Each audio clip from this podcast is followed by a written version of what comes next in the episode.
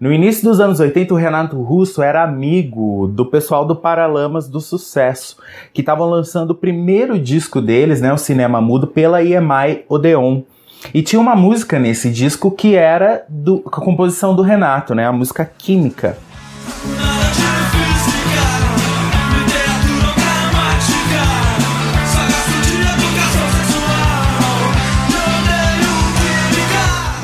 Então o George Davidson, que era o gerente artístico do departamento internacional da EMI Odeon, gostou muito da música e quis conhecer o Renato Russo e a Legião Urbana. Quando o Jorge se tornou o diretor artístico do departamento nacional da gravadora, surgiu o convite então para o Legião Urbana lançar o seu primeiro disco pela EMI Odeon. Isso aconteceu no ano de 1985 e foi um estouro né? O Brasil inteiro tomou conhecimento do Renato Russo, da banda, as músicas do disco começaram a fazer muito sucesso, singles aí como Será, Ainda é Cedo, Geração Coca-Cola, que virou um hino político, né, naquela época, Teorema, Soldados, é esses que foram singles do disco. Tire suas mãos de mim, eu não pertenço a você, é me dominando assim, que você vai entender. Só que esse primeiro disco aí da Legião era mais voltado para um lance mais punk rock, né? Os caras estavam pegando bem pesado ali, era um disco extremamente político, né, que fazia a plateia do show ferver, ainda não tinha se revelado aquela parte humanizada, a, a, aquele conceito filosófico da Legião Urbana, né? Não totalmente, né? Isso ia começar a aparecer mais no próximo disco, né, Gui? Isso aí. Naquele momento também, o rock brasileiro estava conquistando seu espaço, né, cada vez maior, mais abrangente aí, eles estavam ganhando seu lugar de destaque. Pela primeira vez aqui no Brasil, a música brasileira estava tocando muito mais nas rádios do que a música estrangeira, né? Que era o comum. O brasileiro consumia muito mais o que vinha de fora do que o que era produzido aqui dentro. E agora isso se inverte. Naquele momento também, o Brasil estava vivendo um momento político muito complicado, né? A gente tinha saído da ditadura militar, aí tivemos aí o primeiro presidente eleito, o Tancredo Neves, que acabou morrendo, e o José Sarney assumiu, veio o plano cruzado. Nesse momento aí de um turbilhão de emoções, surgiram vários discos é, do rock brasileiro que iam fazer a cabeça da galera aqui no Brasil. A gente tem Vivendo e Não Aprendendo com Ira, tem Cabeça Dinossauro com Titãs, Rádio Pirata ao Vivo do RPM e o Selvagem com os Paralamas do Sucesso. Todos discos do ano de 1986, que seria o ano exatamente que o Legião Urbana lançaria o seu segundo disco, que é esse que a gente aborda hoje no Vinilcast, o podcast da Vinilteca.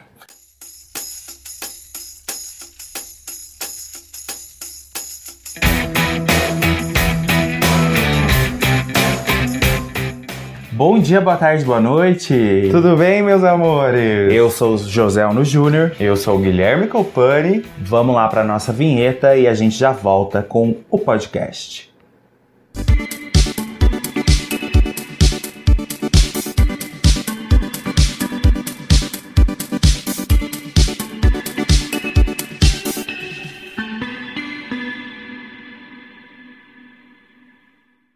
Por favor, Guilherme Copani, se policie para não dizer o Legião Urbana, como eu fiz agora há pouco. É a Legião Urbana. Mas eu nunca falei o Legião Urbana. É, porque eu lembro que nos vídeos da Vinilteca o pessoal. Teve gente que disse que ficou com aflição quando a gente falou o Legião Urbana. É a Legião Urbana. Mas okay? muita gente fala assim, né? O Legião o Urbana. Legião é, então, toca aquela música do Legião Urbana, né? É. Mas é, na verdade, a, a Legião Urbana, assim como a Netflix, né? Sim. A Netflix já disse quem é a menina. Antes da gente começar esse episódio, vamos para os nossos recadinhos de sempre. Lembra que as nossas canecas estão à venda lá no Mercado Livre.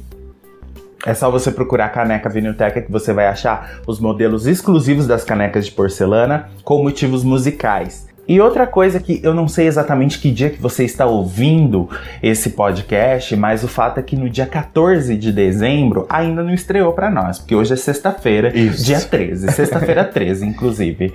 É, no dia 14 de dezembro estreou, vai estrear o Tons do Brasil. nosso programa na rádio Ativa FM aqui da nossa cidade, Tambaú, São Paulo. O programa vai ao ar sempre aos sábados, das 10 ao meio-dia, ao vivo, tocando o melhor da música brasileira, daquele jeitinho especial que vocês já conhecem nosso trabalho aqui no VinoCast, lá na Vinotech. Então não se desespere se você não conseguir ouvir a nossa estreia, porque a gente vai estar todo sábado tocando música boa para vocês. Você pode baixar aplicativos aí de rádio. Eu indico para vocês o Radiosnet tudo junto. Na sua loja de aplicativos aí você encontra. Aí você vai baixar e vai procurar Ativa FM Tambaú. Você consegue ouvir online, ao vivo, sempre das 10 ao meio-dia no sábado, o nosso programa. E a gente vai disponibilizar o programa também em, form em formato de podcast, né? Enquanto for possível, pelo menos. Então, você procurando no Spotify Tons do Brasil, depois dessa data aí, você já vai achar o nosso programa também para você acompanhar. Segue lá. Segue lá o perfil da gente no Spotify. Esse a gente vai só deixar no Spotify, tá, gente? Não vamos colocar nas outras plataformas, não. As outras plataformas, só o, o Vinilcast mesmo. É. Mas vamos falar então de Legião Urbana. O rock, o Gui definiu muito bem, ele foi a voz desse pessoal que passou ali a adolescência, a infância, durante o período de ditadura militar, onde havia muita censura, onde os artistas estavam sendo tolhidos, tolhidos de todos os jeitos possíveis, né? E aí quando veio a redemocratização ali no começo dos anos 80, né? É, movimento Diretas Já, ali 84, 85, o rock nacional veio com toda a força para gritar tudo que estava engasgado nesse período de ditadura, né? Porque naquele momento, com algumas ressalvas ainda, porque a gente ainda estava aprendendo a lidar com, com, esse, com esse processo, é, você era livre para poder contestar, para poder falar da capital do estado de Goiás já está vivendo o clima para se preparar para o grande comício de logo mais às 5 horas da tarde. Nós podemos até ouvir aí alto-falantes conclamando a população a participar do comício. Temos a cidade repleta de cartazes e faixas. Companheiro, você aí que também está, logicamente, participando dessa festa, o que está achando da programação? Muito ótimo. Nós precisamos tirar esse governo para ver se, a, se o povo, a classe mais pobre, né, tem o direito de vir arrumar um emprego. É muito bom, né? É isso aí. O primeiro disco da Legião Urbana tinha chegado a disco de ouro, né? Vendeu 100 mil cópias. E o Renato Russo começou a se tornar meio que um porta-voz dessa geração aí, né? Tanto que começaram a chamar até a banda de religião urbana. Porque o pessoal ia pro show e ficava num transe total e ouvia tudo que o Renato tinha para dizer. O que o Renato dizia era lei, né, pra essa galera. É. Somos filhos da revolução, somos porque sem religião, somos o futuro da nação, geração Coca-Cola.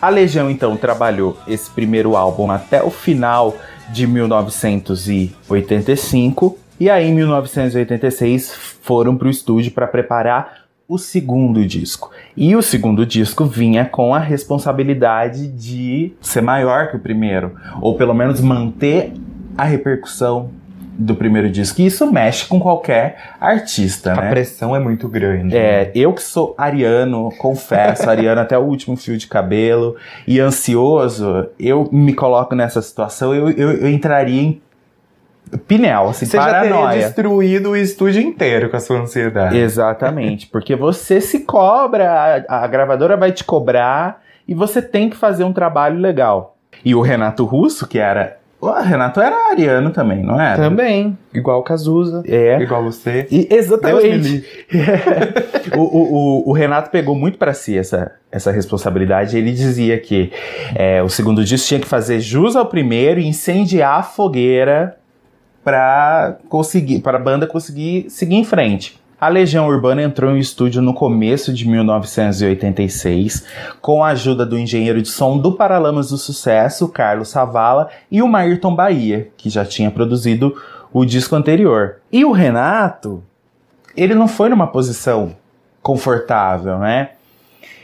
Ele decidiu mudar a sonoridade da banda? Correndo grande risco, né? Porque é aquela coisa, em time que tá ganhando, Não mexe. você não mexe, né? É, o RPM, o Titãs, Paralamas, esse pessoal todo aí seguiu na, na mesma direção dos primeiros sucessos deles. Sim. Já o Renato Russo falou: não, vamos mudar isso aqui. E aí ele mostrou pro Dado Vila Lobos uma fita com gravações acústicas do Cat Stevens, do George Harrison, do John Lennon e do Paul McCartney. E disse: olha, é esse caminho aqui que a gente tem que seguir. É. E o Renato Russo falava, os caras não discordavam. E por uma coincidência do destino, na época o Dado Vila Lobos estava nessa fase ouvindo um som meio acústico, mais simples, né? Ele estava ouvindo muito João Gilberto naquele momento. Então, as ideias meio que Se casaram, juntaram, é. se juntaram ali naquele momento. Não, e eu acho que o Renato teve aquele tipo de, de inspiração que vem do, do ser divino que cuida das artes, né? Só assim pra ele poder tomar uma decisão tão forte de querer mudar a sonoridade que o público deles já estava acostumado. Que né? bonito isso, que poético, Guilherme Copani.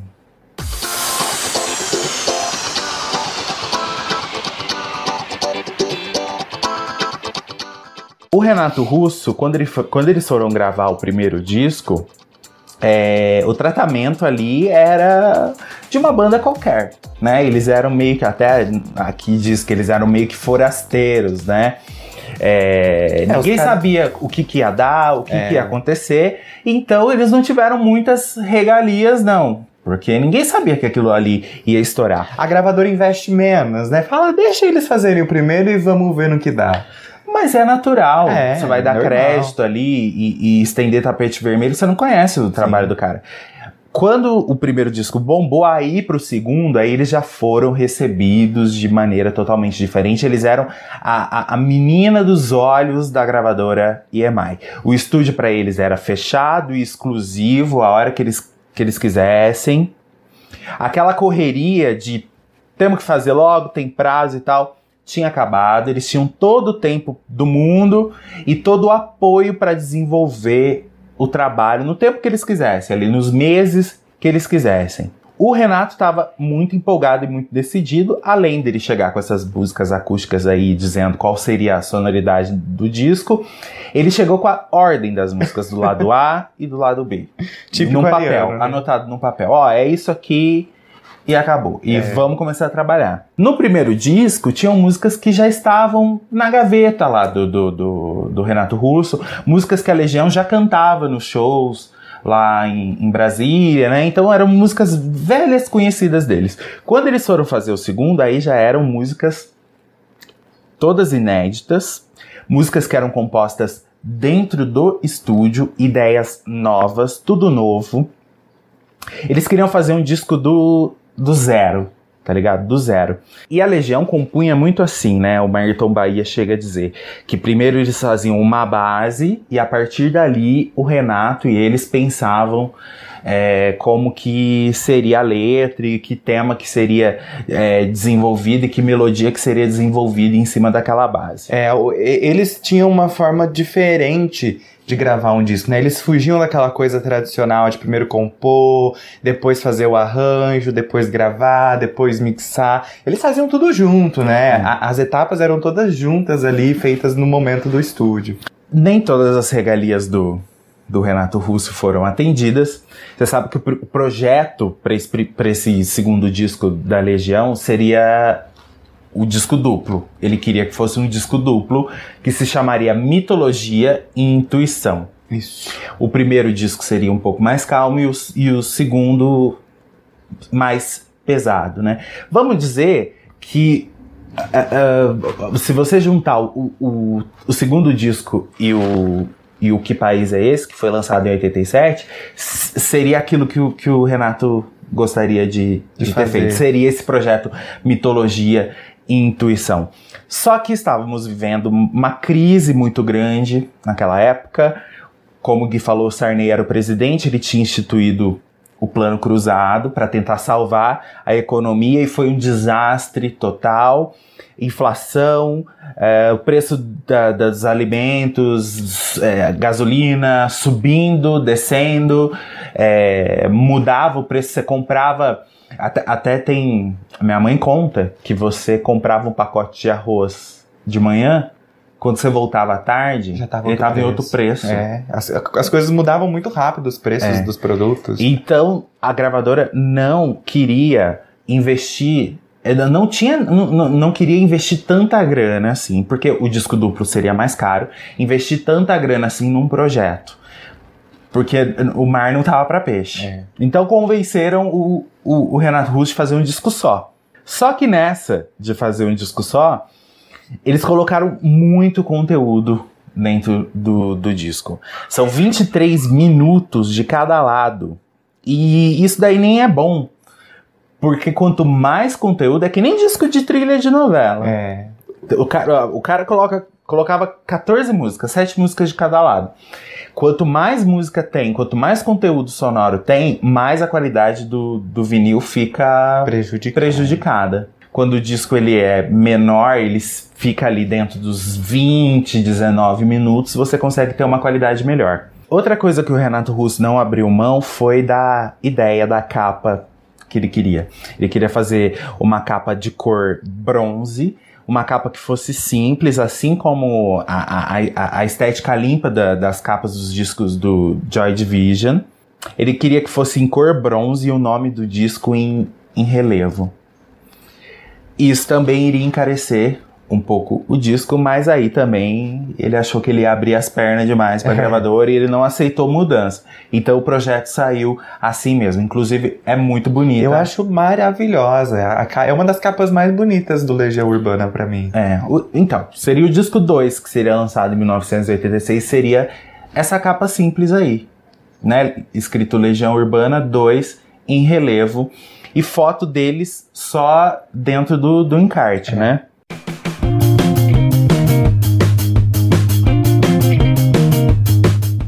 Aquele discurso agressivo, voltado para as questões sociais e políticas, não estaria. Não, não, não seria o forte da, da banda naquele momento. Aí entrariam as questões existenciais, o Renato cantando sobre relações humanas, coisas muito pessoais que iam tocar o coração daquele jovem. É, e, e que faria o Renato Russo de vez virar um mentor da, da, daquela geração, né? É quando o Renato Russo se torna aí o líder dessa religião urbana, né? Porque eu, eu acho que o Renato é um dos poucos compositores brasileiros que tem esse dom de compor uma música falando sobre experiências pessoais dele, mas que também falam sobre quem tá ouvindo, né? É. Porque você ouve e você se identifica com aquilo tudo. E olha só, nesse artigo tem um artigo aqui que diz o seguinte: o 2 também mostrou que uma banda poderia fazer sucesso de massa no Brasil com uma música densa, cheia de nuances, que em outras épocas seria considerada hermética demais e inviável comercialmente. Ou seja, um trabalho incompreensível que não a- atingiria a grande massa. Se esse disco da Legião Urbana tivesse sido lançado hoje em dia, poderia ser que passasse completamente despercebido. Ele ficaria restrito ali a uma galera mais underground, né? Total. Exatamente, a um, a um circuito muito fechado e não, não ganharia a grande massa. Mas o brasileiro estava aberto, o jovem estava aberto à cultura, a pensar né, naquela época. O jovem precisava de alguém que ajudasse eles a colocar tudo que eles sentiam pra fora, né? E Renato veio nesse momento. O Marton Bahia conta uma história aqui que ele estava no estúdio, ainda trabalhando na finalização do disco, né? Fazendo, fazendo edição, colocando as músicas na ordem e tal. E, e ele estava voltando para casa, ouvindo o rádio do carro, estava ouvindo a rádio Transamérica, e aí ele ouviu o locutor dizer: Olha, hoje às 20 horas, o novo disco da Legião Urbana. Gente, como que isso acontece? O disco tinha vazado. De alguma maneira, o disco tinha vazado. E na rádio aquele dia tocou o disco todo. E foi a primeira vez que isso aconteceu no Brasil, de um disco vazar inteiro, né? Tamanha expectativa, né? E aquilo caiu como uma bomba ali, né? Porque é, pra- pra eles poderia ser um problema, Sim. né? Esse vazamento, mas não foi. Foi, foi muito pelo contrário, foi uma ajuda muito grande. É, porque aí a EMI falou: ah, é, então. Vamos libera, liberou tudo para liberou todas as músicas para as outras rádios e aí o sucesso do disco começou e a Legião Urbana ficando cada vez cada vez maior. Porque imagina, você tinha ali, ou, ou você tava ouvindo essas músicas na rádio, e aí isso deve ter gerado uma expectativa muito grande pra comprar o disco físico, né? Então eu acredito que isso ajudou ainda mais nas vendagens do disco. Com certeza, as 12 canções começaram a, a tocar, lógico, né? Ele, a- a- o disco teve singles, né? Escolhidos, mas todo mundo conhece Todas. todas as músicas desse disco, vocês vão ver. A gente vai falar agora de faixa por faixa, incluindo aí no, no faixa a faixa mais histórias sobre esse disco aí da Legião Urbana.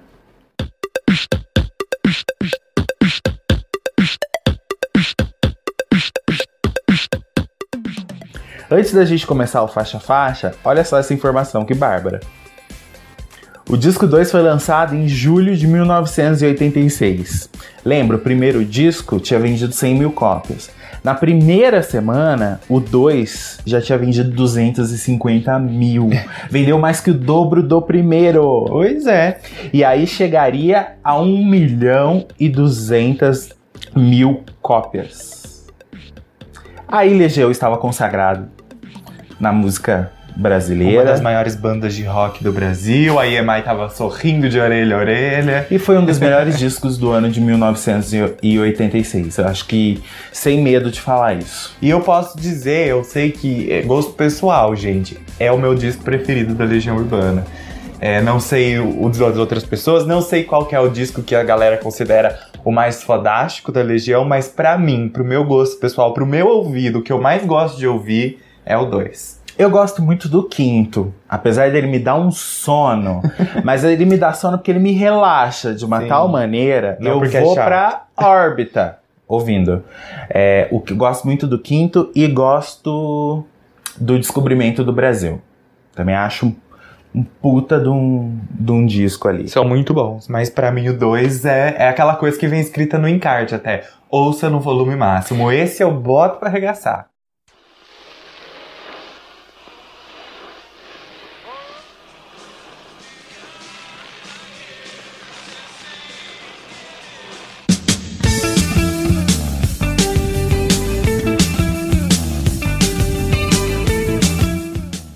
Vamos lá então, Gui. Fala aí de Daniel na Cova dos La... do- Opa, Dos dos ladrões. ladrões, eu ia falar. Não, Daniel na Cova dos Leões. O lado. A do disco abre com Daniel na, na Cova dos Leões, que foi composta pelo Renato Russo e o Renato Rocha. Essa música é- eu acho muito legal porque ela já começa ali, tem uma introduçãozinha como se fosse um rádio mal sintonizado que toca os acordes finais da música Será, né? Do, do, do disco anterior do, da, da, Legião Urbana. E também dá pra ouvir ali alguns trechos da Internacional Soci- do, do hino da Internacional Socialista, né? Então a Legião tá trazendo aí essa sequência, né? Dando sequência ao do, do primeiro trabalho. E logo de cara ali, você já saca a mudança sonora, né? Da, da Legião.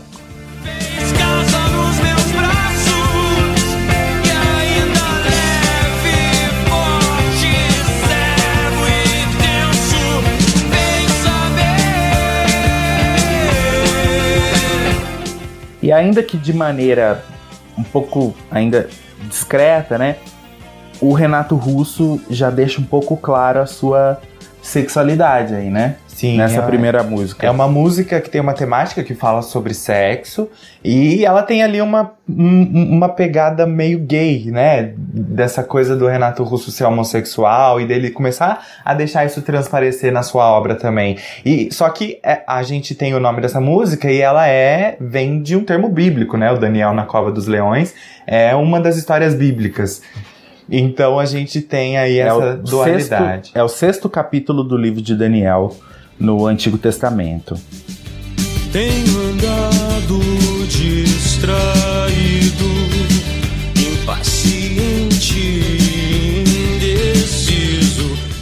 Mas vamos lá, a segunda música do disco 2 é uma, uma música que se tornou um hit imediato, um hit instantâneo da Legião assim que ela tocou no rádio, que é quase sem querer. A letra sempre do Renato Russo, aí parceria aí na melodia de Renato Rocha e do Dado Vila Lobos. Passou, passou um avião, passou um avião aqui agora. Nele tava escrito que o Bolsonaro é ladrão. Credo! Você vai ser processado por isso. Vai, vamos falar. Ó, de quase sem querer, sabe o que, que eu acho mais legal e fantástico? Assim, o Renato Russo ele fazia letras muito diretas.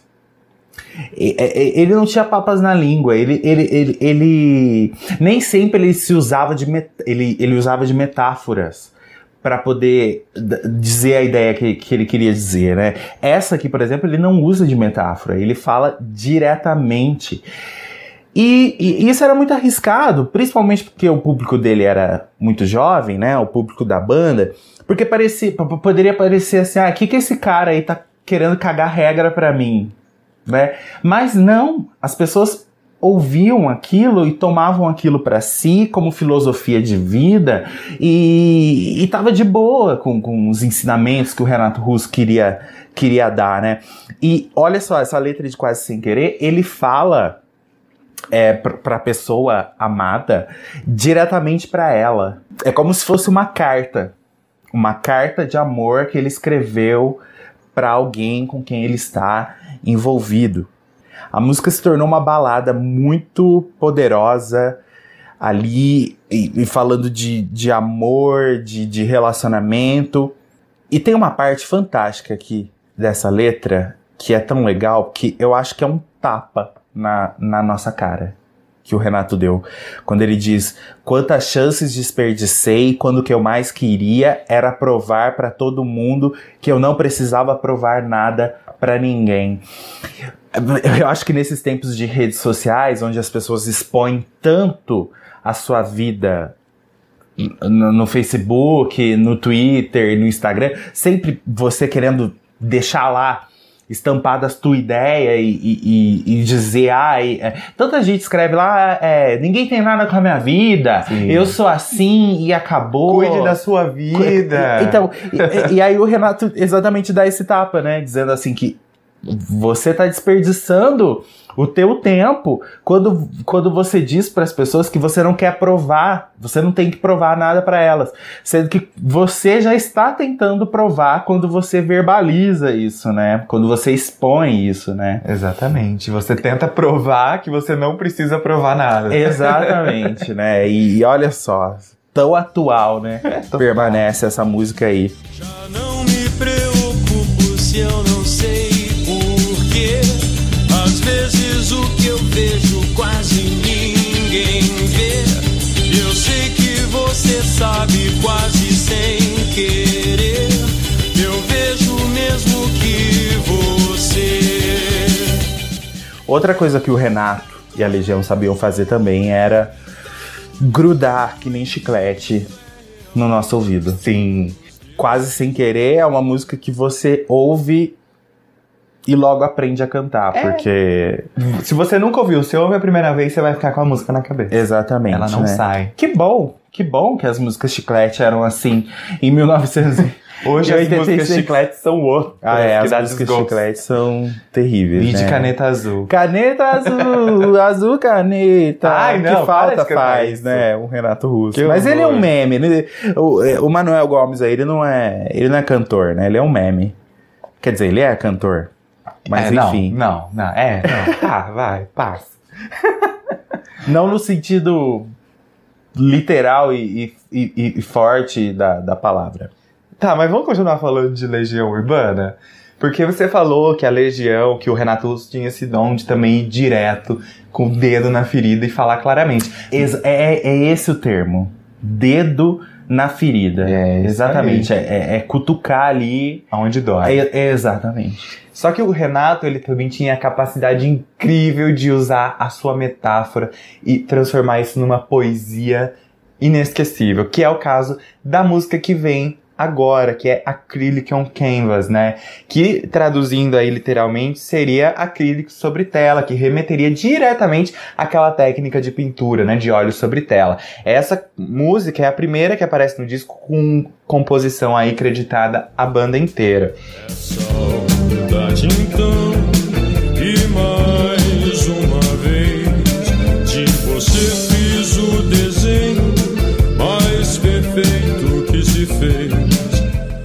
E o Renato, ele transformou a letra dessa música em uma poesia. Porque ele usa dessa metáfora aí da, de- da pintura, né, sobre tela, pra descrever a saudade que ele tem de um amor que acabou. Que ele vai construindo essa imagem durante toda a letra, né, falando aí sobre esses elementos da pintura e sobre esse amor que já foi, que deu errado, mas que ainda volta e traz essa saudade diretamente pra ele. Tem uma coisa que eu acho muito legal que o produtor da- do disco, né, ele falou que é, quando ele tava lá gravando a música, o- é- é- essa é uma canção muito difícil de cantar, porque ela não tem pausa pra respirar. É muito difícil você perceber as pausas pra respirar, principalmente porque quando eles estavam gravando, o, ele gravava a voz do Renato em dois canais. Quando o Renato tava acabando de gravar num canal, ele já entrava no outro. E aí ele ia cortando e colando isso, então é uma frase seguida da outra. Você vai cantar, você não tem nem fôlego pra cantar essa música. E ele fica, quando ele vê bandas covers cantando essa música da Legião, ele fica observando pra ver aonde estão as pausas do respiro, porque é muito difícil. Eu mesmo, quando vou cantar com o disco, é um horror. Tem que ter peito, hein? Tem, Tem. que ter peito pra encarar você sendo um cantor cover ou qualquer coisa assim. Não é todo mundo cantar. que faz. É, então. Trabalhei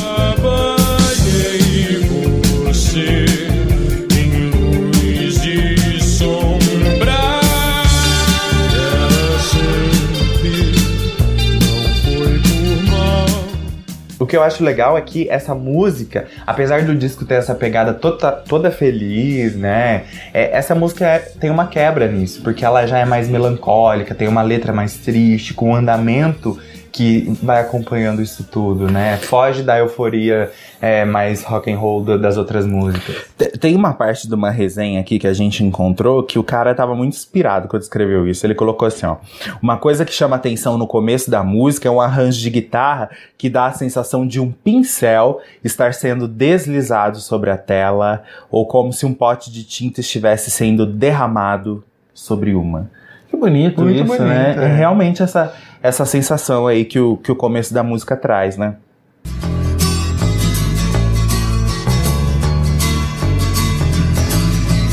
Quem um dia irá dizer que existe razão nas coisas feitas pelo coração? E quem irá dizer que não existe razão? Uma influência clara da obra do Bob Dylan aparece agora um dos maiores sucessos da Legião, uma das minhas músicas preferidas, que é Eduardo e Mônica, né? Tanto música e letra feita pelo Renato Russo. Sim. Passou uma gaivota agora aqui.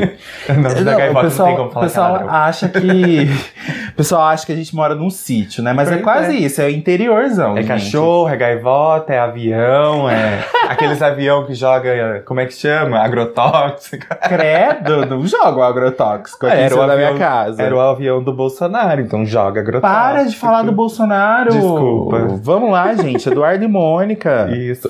Deixa eu falar uma coisa. É, na minha época de escola, eu tive um casal de amigos que se chamavam Eduardo e Mônica. Ah, é? É, por causa, não por causa da música, mas eles se chamavam Eduardo e Mônica. E a eles eram sempre- assim? Eles tinham a mesma idade, né? Não, assim, tinham a mesma idade, estudavam Ah. na mesma sala, não era a história dessa letra, mas eram Eduardo e Mônica. E eles estão juntos até hoje? Não, Não deu certo, não, né? não, não foi pra frente. Será que Eduardo e Mônica do Renato Russo estariam juntos até hoje? Devem estar, né? A Mônica era mais velha, né? Que o Sim. Eduardo. Mas eu acho que eles formavam ali um casal perfeito, porque um completava o outro. É uma história de um casal com uma diferença de idade. é, com várias referências do, do cotidiano, né? Coisas que a gente mesmo vive num. num- pode viver num, num relacionamento, né? E essa música é da época lá do Trovador Solitário. Eduardo e Mônica foi a o, o segundo single do disco, né? E tocou e toca até hoje nas rádios do, do Brasil inteiro. E, e um spoiler, né? Tocou no nosso programa. Tocou É? no nosso primeiro programa, no Pois primeiro é. Tons do Brasil. Pra quem ouviu na sexta, vai tocar. E pra quem não ouviu, tocou. Fiz questão de. Ninguém vai ouvir na sexta, é no sábado só. Não, pra quem ouviu no nosso podcast. Ah, o podcast hoje, na sexta. sexta-feira. Não, é. A gente fez questão de colocar uma música da Legião no primeiro programa e a gente escolheu Eduardo e Mônica. É, e, o- o Renato escreveu essa letra é, inspirado na convivência de um casal amigo dele, amigo dele, né? O Fernando e a Léo Coimbra. Você disse, relembrou que É uma ela era artista plástica. Ela conheceu o, o Renato Russo ainda na época do aborto elétrico. Foi o Fernando, marido dela, que apresentou a banda pra Léo. Aí a sintonia deles ali com o Renato foi imediata. E o cara criou essa balada histórica aí do rock, né? Eduardo e Mônica trocaram telefone. Depois telefonaram e decidiram se encontrar. O Eduardo sugeriu uma lanchonete, mas a Mônica queria ver o filme do Godard. Se encontraram então no parque da cidade. A Mônica de moto e o Eduardo de camelo. Quando o Renato Russo ainda estava com aquela ideia de fazer um disco duplo, ele, além das músicas com letras, ele tinha também composto muitas músicas instrumentais para fazer parte desse disco. A única que sobreviveu e que acabou entrando no disco 2 foi Central do Brasil, composta exatamente pelo Renato, e ela é uma música ali é, me- meio triste, né? Ela é bem melódica, é muito bonita e ela funciona dentro do, do disco como um prólogo para a canção que vem logo em seguida, que é um dos maiores clássicos de toda a carreira da Legião Urbana.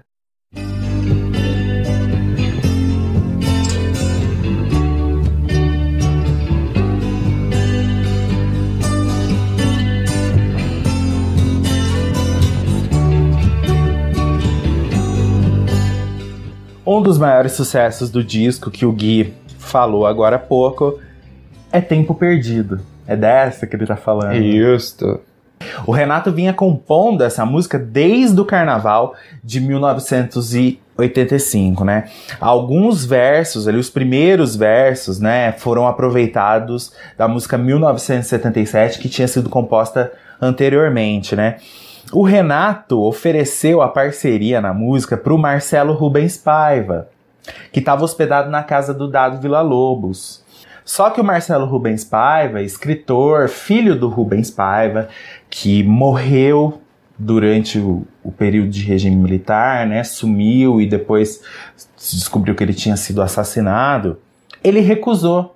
Que ele falava que não achava que, que era a praia dele, que ele estava pronto para fazer uma coisa dessa. Então o Renato Russo assumiu a, a letra sozinho, né? Aí é aquele lance, explicar a letra de Tempo Perdido é um- literalmente um tempo perdido, porque assim, eu lembro quando a gente fez o vídeo falando sobre o 2 na Vinilteca, a gente disse uma tese, e aí muita gente veio nos comentários, não, não é nada disso, tá falando disso, não, não é isso, é, tá falando disso. Então assim, cada um tem uma visão, né? É, é aquele tipo de música, porque assim, quando o cara compõe, ele joga pro mundo, e aí ele tem que entender que as pessoas vão ter a interpretação que, que elas quiserem. É, música é subjetiva. E você não pode entendeu? nem dizer que o cara é burro por não ter entendido, principalmente quando o negócio é cheio de, de metáfora, É. entendeu? Então, assim, música é assim, é como filme, é, é como um quadro.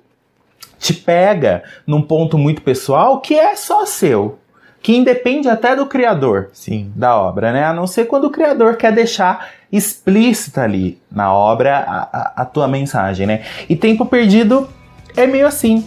dias quando acordo Não tenho mais o tempo que passou Mas tenho muito tempo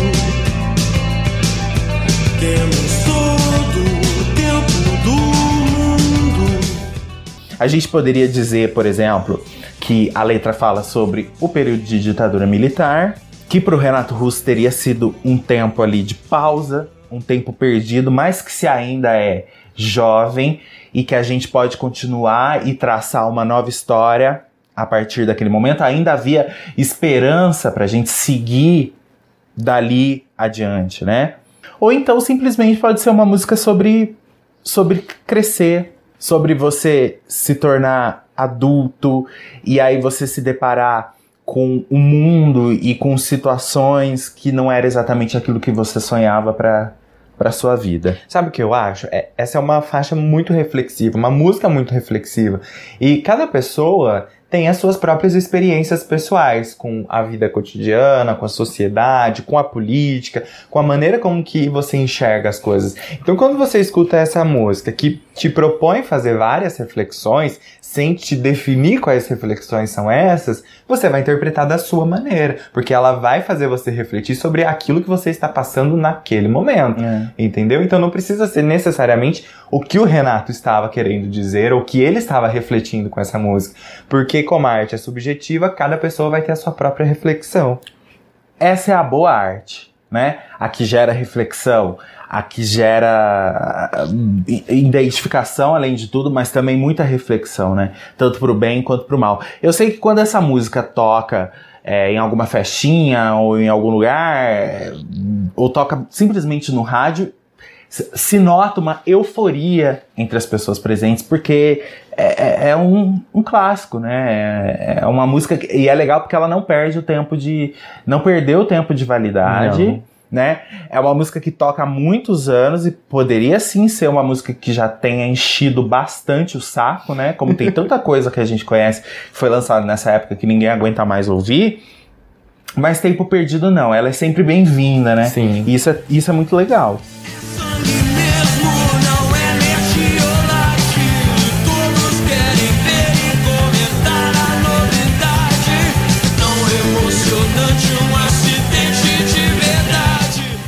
Vamos lá pro lado B.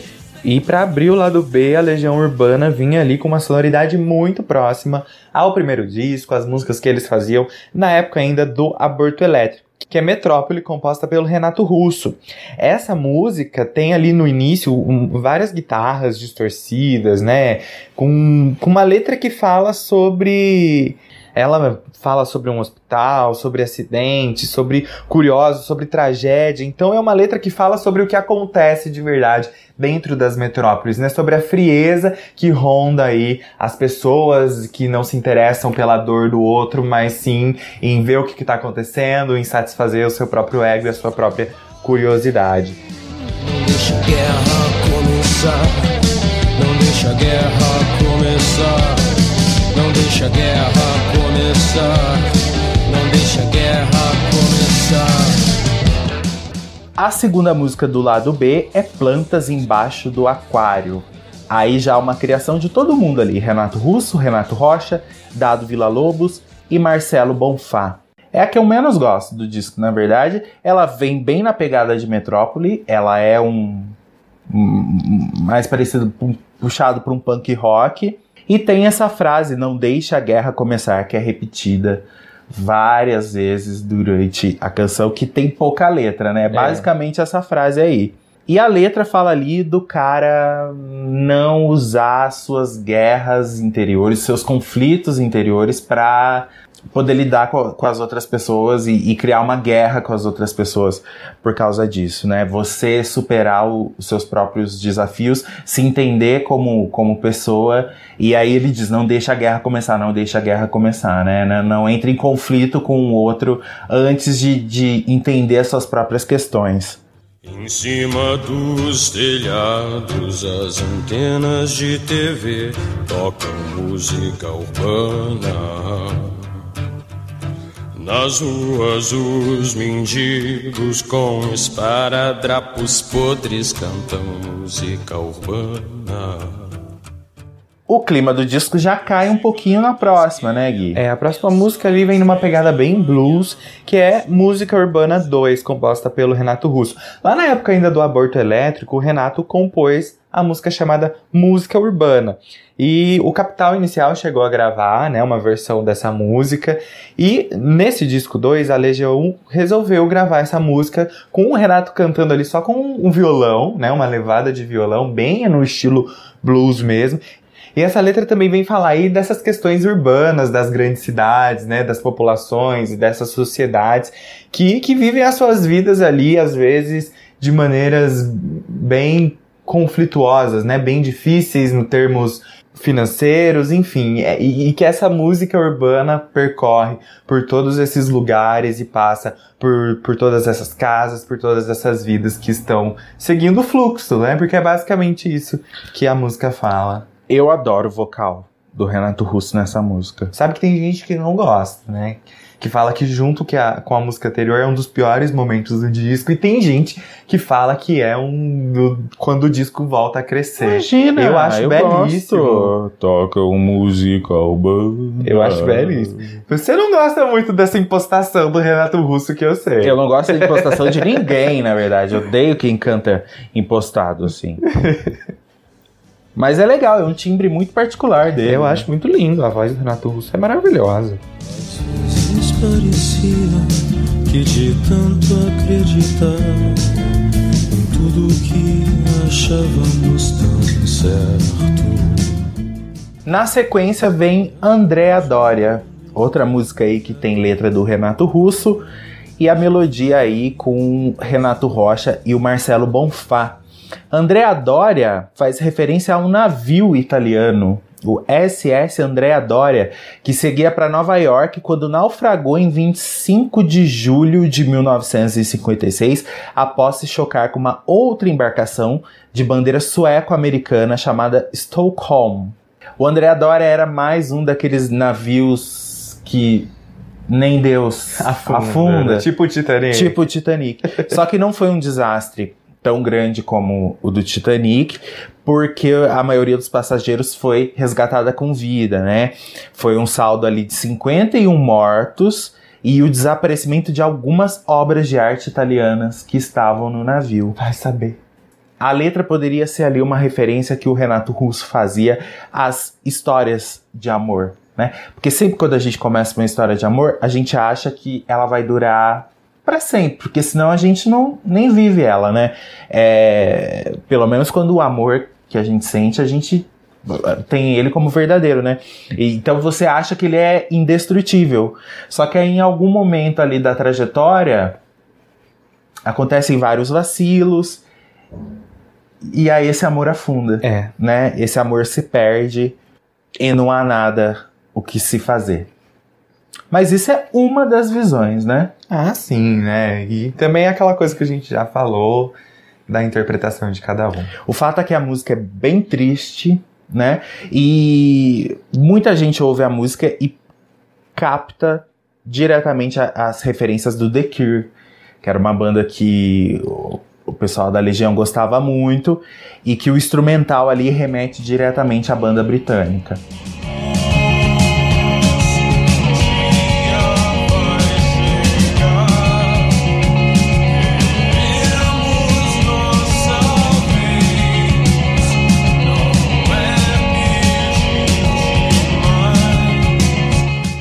Aí o bicho volta a pegar de novo na próxima, né? Uma música de quase 5 minutos de duração. E, e, o que eu acho legal desse segundo lado do disco é que tem uma pegada muito social, né? Em várias dessas músicas. Que no primeiro disco já não tem. Na, na primeira, no primeiro lado, no lado A, não tem. É, no primeiro disco tem bastante. não, no primeiro disco mais. tem. No lado A desse disco não tem essa pegada social tão forte quanto tem no lado B. A música Fábrica, composta pelo Renato Russo, é muito pesada, né? Ela é um rock e a letra dela fala basicamente é, sobre a repressão de quem tem muito dinheiro, que quem, de quem comanda, dos donos das grandes indústrias, do, dos políticos, das pessoas que é, oprimem o, o, o, mais pobre, né? Que é, acaba, de uma certa forma, escravizando quem é mais pobre. Então essa música vem muito com essa pegada, é um, uma legião urbana que tá ligada no que tá acontecendo no Brasil e não tem medo de gritar isso para todo mundo, né? Porque essa canção traz ali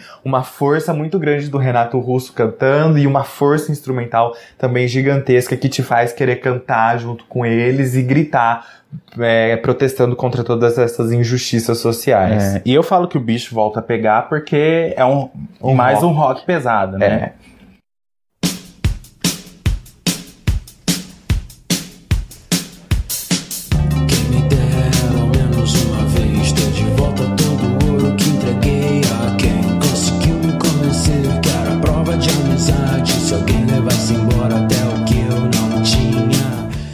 Pra finalizar o disco 2, se já não era suficiente ter Tempo Perdido, Eduardo e Mônica, Daniel na Cova dos Leões, vem Índios. Putz.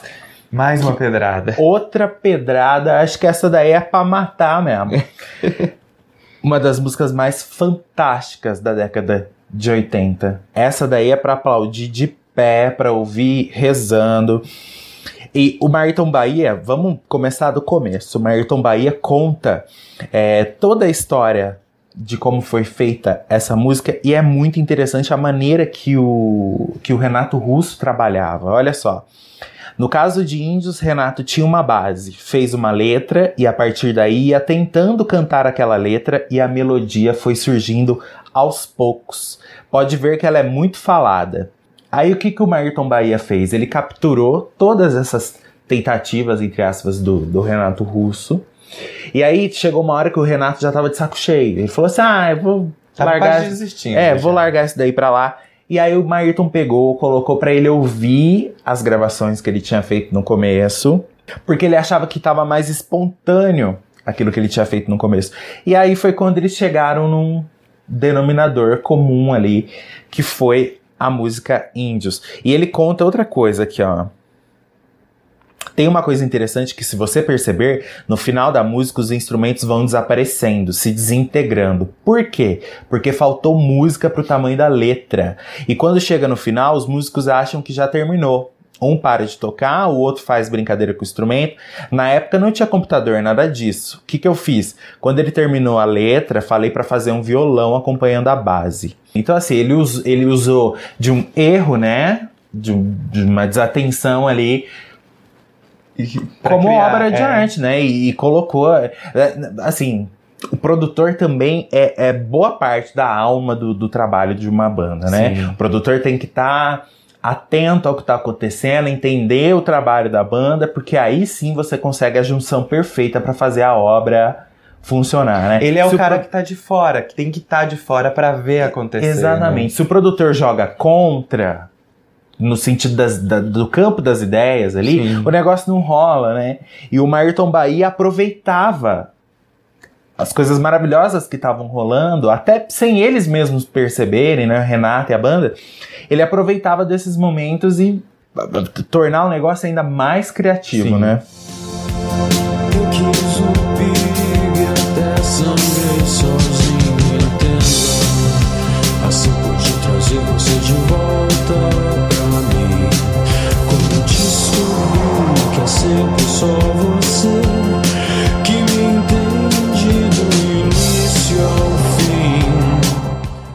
Renato estava muito empolgado nessa época porque ele tinha comprado um teclado da Roland, um Juno 106. E aí ele criou essa linha melódica no teclado e aí fez esse trabalho aí que a gente contou lá no estúdio. A Legião não tocava essa música ao vivo, porque quem fazia o teclado nos shows era o próprio Renato. Então ele esquecia a letra. porque a letra é Cantar e muito grande. tocar, né? É, muito difícil. E aí diz que até num show que ele foi fazer em Santos, né, no litoral de São Paulo, o Renato foi chamado de filho da puta. E ele cancelou o bis, inclusive, né? Renato tinha dessa, ele ficava, ficava puto, né? Virado certas, reações, certas reações da plateia lá. Só depois na turnê do, da- das quatro estações que eles contrataram um tecladista é, que fazia essa parte musical aí do, da, é, da música Índios, que eles começaram a cantar na, na- nos shows. A melodia realmente de Índios é uma coisa fantástica, né? É aquela progressão de teclado que vai acontecendo, Sim. né? A música vai se baixinho. transformando, né? Exatamente.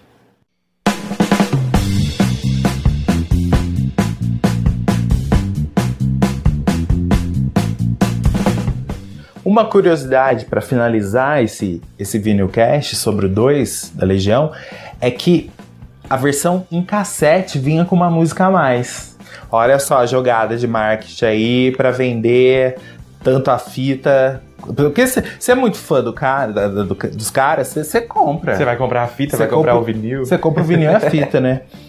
Vinha uma música, uma música extra, né? A música Química, que tinha sido feita ali pro projeto, mas acabou sendo descartada. E aí, quando eles foram lançar O Que País é Este, em 1987, é, a música entrou no disco numa versão diferente. Né? A versão da fita aí do 2 e do disco são, são diferentes. Outra canção que eles fizeram durante as gravações aí do, do, do projeto é, foi Juízo Final, que, clássico, né, da, do Nelson Cavaquinho e do Elcio Soares. É. Inclusive música aí que na versão da, Claro, da, da, Al- da Alcione Alcione. virou tema, tema de abertura de Ai, novela. não, mas nem relembra. a Clara Nem relembra. Coitada da Alcione. Você lembrou bem, a Clara Nunes tem, tem uma Sim. versão muito bonita dessa, dessa música aí. E, e o Renato e a Legião fizeram uma versão dessa música que ficou durante muitos anos aí escondida na- na- na- nos armários lá, da, nos computadores, enfim, no arquivo da EMI. E aí, alguns anos atrás, ela ganhou luz e hoje a gente já conhece essa versão aí de Juízo Final. Sol há de brilhar mais uma vez.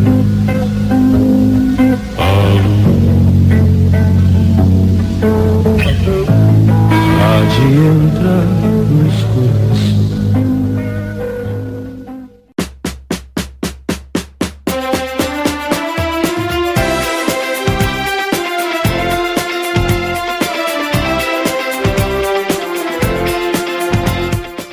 É isso então, meus queridos. Espero que vocês tenham aproveitado bastante esse podcast aqui sobre a Legião Urbana.